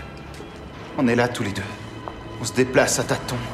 Dans ce, dans ce monde informe aux règles et aux objectifs totalement inconnus, apparemment indéchiffrables, voire même probablement inexistants. Toujours à deux doigts de, de se faire assassiner par des forces auxquelles on ne comprend rien. C'est une bonne description de mon jeu, Un jeu invendable ou très difficile à commercialiser. mais auquel tout le monde partout joue déjà. Et évidemment, Cronenberg fait une critique amère de, bah, de la société, de que bah, on avance masqué, qu'on sait pas les règles et qu'on avance un peu sans savoir quoi faire. Et donc effectivement, euh, Existence se finit sur cette phrase de euh, est-ce qu'on est encore dans un jeu vidéo? Et la question se pose. euh, Mais, mais ça, ça renforce cette idée. Je pense qu'en 99, c'est une année charnière. euh, donc, et aussi pour Cronenberg, je pense, dans son cinéma, Existence, c'est un, moment de bascule, effectivement. Il y a peut-être un type de cinéma qui fera après. Et voilà, aussi, en tant que président de jury de Cannes, euh, c'est une année quand même qui est restée. Euh, et ça a même influencé peut-être d'autres palmarès après, euh, puisque euh, les, les Dardennes auront à nouveau une palme d'or quelques années après. Euh, Ken Loach 2005, aura des palmes d'or encore. Enfin voilà, en tout cas, il, il s'est fait remarquer en tant que président du jury cette année-là. Il y avait un vrai parti pris. Et euh, effectivement, Existence, alors là encore, euh, on pourrait en parler pendant des heures. Existence, c'est totalement. euh, C'est un peu Matrix sans DA, quoi. En fait. D'ailleurs, le- c'est- marrant, les- les- il y a des vrais, euh, encore une fois, points communs, mais pas que thématiques, cette fois-ci avec Matrix, sur le plug. Ah bah ouais. Dans Matrix, c'est derrière le, derrière, dans- sur la nuque. Et là, Et, c'est dans Existence, c'est dans le bas du dos. Enfin, l'idée de se plugger comme ça Ouais. dans une. de- de- pour accéder à cette réalité virtuelle, tu te plugs, euh, ton, ton corps se plug. Enfin, c'est fou, quoi. c'est une machine C'est qui vrai, c'est ça. C'est fou, cette, ce, ce- ce truc-là, quoi. Sauf que Cronenberg est plus body horror et du coup il décide de mettre des, des anus et des trucs partout un peu pareil. Il y a Et un que truc les- beaucoup et plus les- organique dans le film Et que les Wachowski sont très euh, cyberpunk et qu'ils Ouais. adorent. Et d'ailleurs, il y a presque un truc inversé entre les deux films, c'est-à-dire que ce qui est ce qui est moche dans Matrix, c'est la réalité que nous imposent les machines, alors que euh, dans Existence, ce serait presque presque l'inverse. C'est euh, enfin c'est la réali- réalité qui est qui est moche et on se refu- on se- enfin voilà, il y a un truc vraiment de, de deux œuvres qui se répondent euh, à tous les niveaux. Je vais poser une dernière question pour conclure ce troisième thème, c'est que Rosetta des frères Dardenne, Tout sur ma mère.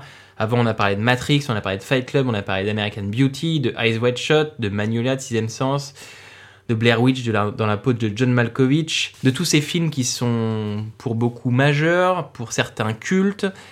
Et moi, j'ai une question simple. 99 n'est-elle pas la dernière grande année de cinéma? Point d'interrogation. Bah, moi je dirais non, justement, parce qu'elle fait, naître, enfin, c'est cette année-là que naissent, euh, naissent ou sont confirmés tous ces grands auteurs qui vont nous régaler dans les 10, 20, 20 années suivantes. Alors, est-ce que il y aura une telle concentration après de films euh, incroyables et de nou- nouvelles propositions Je, je sais pas. Mais euh, ces auteurs euh, qui naissent ici, ils vont nous, ouais, ils nous régalent par la suite pendant 10-20 ans et même dans les années à venir. Je pense que ils ont pas fini de nous, nous épater. Quoi. En tout cas, ça a lancé, cette année, ça a lancé une génération euh, qui, du coup, a, a- a- bah, nimbé toutes ces, ces 20 dernières années de cinéma. Complètement. euh, Complètement. Shyamalan aussi. euh, y a certains diront qu'il a, il a été, euh, il a été décevant, mais il est, mais, euh, mais il a quand même marqué les années suivantes, mine de rien, justement pour euh, les hauts et les bas et son retour dernièrement avec euh, avec euh, Split et, et, et Glass. euh, Enfin voilà, c'est, c'est à leur manière, même même ceux qu'on peut considérer un peu comme comme décevants par la suite, ils, ils, ils ont marqué les années suivantes tous. Je dirais que c'est peut-être la, la dernière ronde d'année dans le sens où il y a, il y a cette cohérence-là absolue entre les œuvres, ou en tout cas, ah, rien que par la présence du dernier film de Kubrick, euh, rien que par la présence de Fight Club, pour moi c'est une année forcément spéciale. Un peu magique. Une des dernières années où on a ce sentiment de liberté totale et surtout de lien entre les films. Euh, après, effectivement, il y a eu d'autres années intéressantes. Tu parlais de 2011, qui est une belle année. Il y a, même en 2007, si vous regardez euh, rien que les films américains qui sont à Cannes en 2007, il y a Zodiac de Fincher, il y a La Nuit nous appartient de James Gray, il y a les frères Cohen avec No Country for All Men. Donc voilà, il y a, il y a eu des années de cinéma américain très bonnes. Et puis oui, effectivement, même, même euh, l'année dernière, 2019, euh, était intéressante hein, avec euh, Très belle année, le film de 2019 Tarantino, hein. euh, Ouais, avec même des, des très bons Parasite. films français. Ouais, Parasite, bien sûr, qui est un film important. Même des Ouais, films des films français. français euh. Sublime. Même français Grâce à. Dieu, Transozon, le- Les Misérables, enfin ouais, le film de Céline Sciamma. Peut-être aussi que c'est le recul des années qui permet de dire ça. C'est-à-dire que c'était il y a 20 ans, donc on a, on a eu le temps de la digérer cette année-là. Donc quand on revoit les films 20 ans après, on découvre tout d'un coup ce fil rouge qui les anime. Ça me, laisse, ça, me laisse, ça me laisse rêveur en disant que je me demande quel cinéma ils vont avoir en 2999. Mille ans après, qu'est-ce qu'ils vont faire? Est-ce que le cinéma existera? Vaste question. Bien écoutez, c'est donc la fin de notre troisième thème et on va donc filer vers le dernier petit bout de cette émission. On est fatigué, euh, qui est donc le tour du monde, qui va nous permettre de parler des films qu'on adore et qu'on n'a pas pu évoquer. Le tour du monde, donc euh, pour rappeler le tour du monde, ça nous permet effectivement ben, de. C'est des petites recos, donc pour, euh, pour encore un peu plus aller un peu plus loin dans cette année 99. Et, euh, et Douglas, t'avais envie de commencer toi sur un film qui t'a- qui t'avait particulièrement plu et que tu voulais partager en 99. C'était Ouais, quoi bah, on n'a pas beaucoup parlé de cinéma français parce que c'est peut-être pas une année exceptionnelle pour le cinéma français. Oui, c'est vrai. C'est peut-être l'année suivante où il y a euh, Le goût des autres, notamment, pour moi, qui est un, qui est un film vraiment qui m'a marqué. Mais, mais cette année-là, il y en a quand même hein, des films français euh, vachement bien. Et il y a euh, un, super un super Bertrand Tavernier qui s'appelle Ça commence aujourd'hui, qui est une sorte un peu de- d'ancêtre de, Entre les murs euh, sur un, un directeur d'école euh, d'école maternelle. Et, euh, et c'est un film hyper. c'est un beau film social. On a beaucoup. Enfin, certains ont reproché un peu à, à Rosetta, quand il a eu la palme, un peu son, son, son misérabilisme. Pour le coup, là, Tavernier, il évite totalement cet écueil.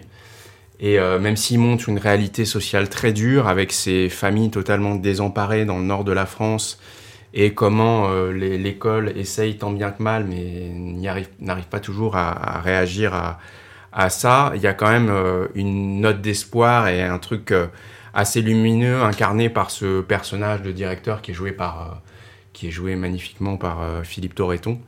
Et voilà, c'est un, un, un très beau film, très beau film euh, social que je vous invite à, à regarder. Euh, Et puis je, très rapidement, je recommande aussi, euh, en tant que fan de films de super-héros, Mystery Men, qui est un film sur Bien des super-héros bras cassés. Puis en plus, le casting est plutôt pas mal. Ouais, en Casaria, William H. Macy, Ben Stiller en super-héros bras cassés, Geoffrey Rush en méchant, un méchant qui s'appelle Casanova Frankenstein, pour vous situer un peu le délire du truc. Euh, Enfin, il y a voilà, il y a Greg Kinnear en, en Superman. euh, Enfin, c'est c'est un film euh, ouais, très très fun, très pop et euh, voilà, c'est une série Z, hein, mais c'est qui c'est fait plaisir. très ouais. cool à voir. Damien, toi, tu avais un, un coup de cœur, une reco que tu voulais partager sur cette année 99 Euh, alors moi c'est un film qu'on a déjà un tout petit peu parlé mais pas, pas trop en détail. C'est euh, ouais, dans la peau de John Malkovich. Je continue à avoir euh, une petite affection pour ce film que, que je regarde pas forcément régulièrement mais euh, qui reste une espèce de, de petit bonbon euh, assez inclassable cette année-là. Premier long métrage de Spike Jonze d'ailleurs. Ouais, et aussi, euh, on a beaucoup parlé de réalisateur, mais là, c'est aussi Charlie Kaufman au scénario. Donc là, on pourrait presque dire que c'est un film, pas de Charlie Kaufman, mais qui est imprégné vraiment de son style.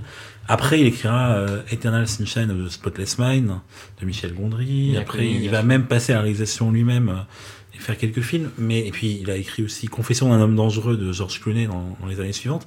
Mais vraiment. euh, dans la peau de John Malkovich, voilà, c'est l'histoire euh, d'un marionnettiste qui travaille au septième étage et demi euh, d'une société et il découvre une porte qui qui mène dans l'inconscient de John Malkovich, donc le, vrai John Malkovich qui, est- joué, l'acteur qui est joué par lui-même. Et ça, c'est quand même un film qui, à l'époque, euh, crée un... fou Ah non, mais ouais, et puis c'est assez réussi en plus. Hein, et Ah ça- ouais. Ah, il y a un génial. super casting, euh, Cameron Diaz, John Cusack, euh, Et John Malkovich. et du coup. John Malkovich, et Ca- Catherine Kinner aussi. Et, Ouais. et c'est un film réussi et qui avait vraiment un concept casse-gueule et, euh, et je pense qu'il a inspiré euh, après pas mal de séries, pas mal de films, ces films à concept euh, qui, qui sont obligés d'aller plus loin que, que leur simple idée de départ. Et, et c'est assez beau comme film, c'est euh, très surprenant, c'est euh, puis même Très poétique, ouais. et j'ajouterais peut-être un film dont on n'a pas parlé du tout, qui est euh, Sex Intention, Mhm. qui est aussi un film de 99, euh, donc adaptation des Liaisons dangereuses, le roman de Choderlos de Laclos.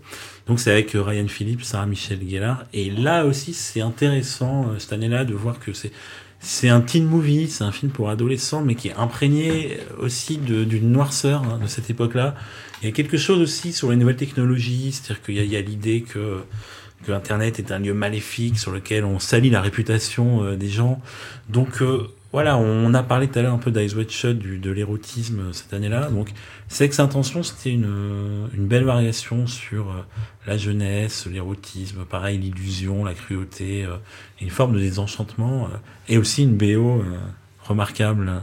Donc voilà, je, si vous ne l'avez pas vu depuis longtemps, euh, rejetez un œil sur Sex Intention. On a de quoi regarder véritablement. Alors moi, pour terminer ce tour du monde et pour lâcher ma petite reco perso, je vous conseille de regarder un film qui s'appelle La Réviste, Election en anglais, un film d'Alexander Payne, avec Reese Witherspoon et avec Matthew Broderick. Alexander Payne, quelqu'un qui a fait euh, des films comme Sideways, comme euh, Mr. Smith, comme euh, The Descendant récemment ou Nebraska. Donc c'est un grand auteur américain parce que moi c'est quelqu'un que j'aime beaucoup parce que je trouve que c'est quelqu'un qui, croque, on va dire, les drames intimes de nos vies euh, d'une manière assez fine et assez, assez belle jusqu'à en faire du coup de, ces personnages qui sont toujours des, des, des personnages un petit peu cassés, un petit peu, un petit peu pitoyables, un petit peu pathétiques. Mine de rien à la fin, un peu des héros. Et du coup, c'est un cinéma qui est très tendre avec des gens qui sont un petit peu pathétiques. Et c'est un cinéma que moi j'aime beaucoup. Euh, et donc, Élection, film La Révise, donc c'est un film qui, dans euh, cette logique d'Alexander Payne, est très différent de ce que fera Alexander Payne après, puisque c'est un film qui est très très drôle. On a encore effectivement ce personnage de Matthew Broderick qui est un CPE euh, dans un lycée et qui va prendre en grippe euh, une gamine qui est Reese Witherspoon, qui est une sorte de gamine surexcitée qui va être présidente de tout, qui va être présidente du club d'échecs, qui va être présidente des élèves, qui va être présidente de tout, qui veut tout gérer, qui fait des cookies, qui veut être euh, première en, libra- en bibliothèque, première en sport partout. Bon bref, vous y voyez le, le, La cli- première, le- euh, le cliché, voilà le cliché, voilà. Et lui, il va prendre cette, euh, cette jeune étudiante en grippe et il va fausser les élections euh, de, la, de la représentante des délégués des, des élèves véritablement pour que justement elle ne soit pas réélue. Et donc c'est comment un quelqu'un de 45 piges comme Matthew Broderick va prendre en grippe une gamine de 16 ans. Euh, et c'est drôle parce que Matthew Broderick va jouer finalement le rôle de proviseur contre lequel il se battait, euh, euh, contre, lequel il luttait euh, 15 ans avant, puisque effectivement Matthew Broderick c'est Ferris Bueller et c'est plein de films de, de teen movie.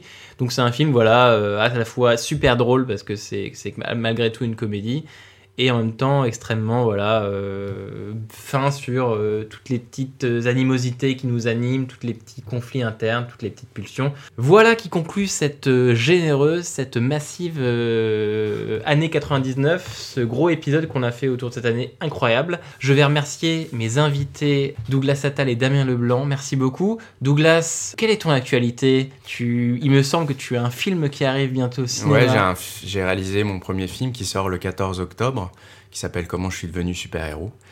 Euh, voilà, je suis en pleine post-prod. euh, et puis. euh, Comment ça se passe? Ça ça va? se passe super bien. Ça se passe super bien. Le, le montage image est, est fini. Je travaille sur les effets spéciaux, la musique, le son. voilà, je, je- je suis très content et j'ai hâte de, de- de vous le faire découvrir. Donc avec Pio Marmaille. Pio Vima- Marmaille, Vima Laponce, Leila Bekti, Benoît Poulvorde, Swan Arlo, Gilles Cohen. Magnifique euh, Voilà. cast. Pour le, un film de super-héros français. Donc ouais, un quand film même, de euh, super-héros français. C'est une sorte de un peu d'hybride entre un, un, un, polar euh, et un film de super-héros. Ça suit euh, euh, l'enquête de deux flics qui qui, euh, qui enquêtent sur une, une drogue qui donne des super-pouvoirs dans un univers où les super-héros sont banalisés, existent existent au quotidien. Voilà, c'est c'est un film qui est un peu inspiré de, de- de- de- des films aussi de, de 99, de, de, voilà, de, de plein de choses, de mon amour pour, euh, pour euh, le cinéma de, de, de Shyamalan aussi et pour le polar. hein. Voilà, Très bien, on a, hâte ça va vous de, plaire. on a hâte de découvrir ça effectivement le 14 octobre Et 2020. la bande-annonce donne très envie. Parce qu'il y a déjà une bande-annonce Bien euh, qui a été diffusée l'an dernier, euh, très en amont, et qui donnait très envie, effectivement. de- Et, euh, comment je suis voir le devenu film. super-héros donc. Euh, et toi Damien, euh, où est-ce qu'on peut te lire Parce que tu es journaliste et, et auteur? Alors, bah, on peut me lire dans le magazine Première, euh, qui est mensuel. On peut me lire dans le magazine Trois Couleurs, qui lui est un gratuit, euh, qui sort toutes les 5-6 semaines, euh, notamment à Paris. Euh, on peut me lire sur Twitter, évidemment. Euh, Et puis, euh, bah, si vous aimez les séries, euh, si vous euh, aimez Mad Men, voilà, il y a toujours mon livre qui est toujours disponible. Ça sera bientôt les les 5 ans de la fin de Mad Men, donc pour les, les fans de cette série comme moi, c'est on aime bien célébrer un peu, pas dire totalement adieu à cette série qu'on a aimée. Donc l'idée de ce livre, c'était de, de pouvoir se repencher sur la série avec un regard un peu neuf pour ne pas totalement euh, euh, devoir l'abandonner. Donc euh, voilà, si vous êtes nostalgique de Mad Men, n'hésitez pas. euh, Donc ton livre il s'appelle. il s'appelle Les Révolutions de Mad Men. euh, Voilà. et euh, voilà, Très bien. pas puis- d'autres livres prévus pour l'instant. Puis je recommande, la, t'en as déjà parlé, mais la rubrique euh, flashback euh, euh, que tu fais pour le site Trois Couleurs, hein, c'est ça pour le magazine et le site de Trois Couleurs. Ouais, qui, euh, qui revient notamment sur plein de films de 99, entre autres, mais plein de films dont on a parlé dans l'émission. Exactement. Donc si vous, con- vous voulez continuer, on va dire, euh, euh, le podcast et ce dont on a parlé. N'hésitez pas, donc la rubrique flashback. Dis-moi, Et puis il y a un, un- un bouquin qui est sorti sur les films de l'année 99, faut quand même Ah en oui, oui, bien C'est- sûr. C'est euh, c'est un film qui s'appelle Best Movie Year Ever. Alors c'est un, c'est un livre qui est en, en anglais, voilà, qui couvre un peu tout, tous les films principalement américains. C'est un film très centré sur le, le cinéma américain, mais qui couvre un peu toute l'histoire et le et le et toute l'histoire de ces films-là, la jeunesse, jusque euh, l'impact de, tous les films dont on a parlé dans l'émission. Voilà, c'est, j'ai, pas encore fini le livre, mais c'est une lecture intéressante. Merci beaucoup. Euh, il me reste à remercier donc mes invités, Douglas, Damien, et vous qui nous écoutez, chers auditeurs. N'hésitez pas si cet épisode vous a plu et si l'émission Année Lumière vous plaît, à partager sur les réseaux, sur Twitter, sur euh, les autres réseaux sociaux si vous aimez effectivement cette émission. Euh, tous les retours que j'ai, tous les retours que vous me donnez sont très très chaleureux et font très très plaisir. Donc n'hésitez pas à continuer. C'est très apprécié. Merci beaucoup de nous avoir écoutés. Je vous donne rendez-vous le mois prochain pour un nouvel épisode d'Année Lumière. Salut, salut Salut, à bientôt, merci à tous. Au revoir.